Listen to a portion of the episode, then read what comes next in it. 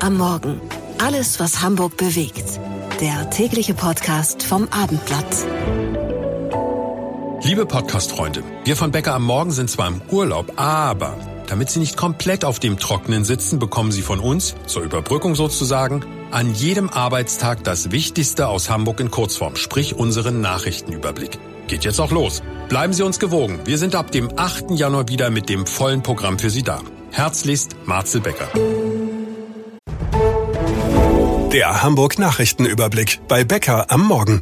Ich bin Imme Kasten. Guten Morgen. Die Haushaltskrise im Bund hat für ordentlich Zündstoff in der hamburgischen Bürgerschaft gestern gesorgt. Die Opposition kritisierte, dass die Menschen etwa durch die höhere CO2-Steuer noch mehr belastet würden.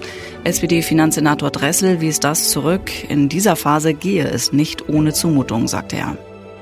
Hamburg verdoppelt die Förderung für E-Taxis. Unternehmen, die bis Ende kommenden Oktober von Verbrenner auf Elektroantrieb umstellen, können ab sofort 5000 Euro Unterstützung bekommen.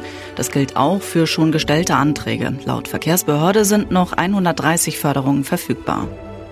Um die hohen Heizkosten zu bewältigen, brauchen die Mieterinnen und Mieter in Hamburg die Hilfe des Senats. Dieser Meinung ist der Mieterverein zu Hamburg und fordert, der Senat solle unbürokratische Hilfen durch Sozialämter bewilligen, da viele eine Nachzahlung nicht mehr schultern könnten.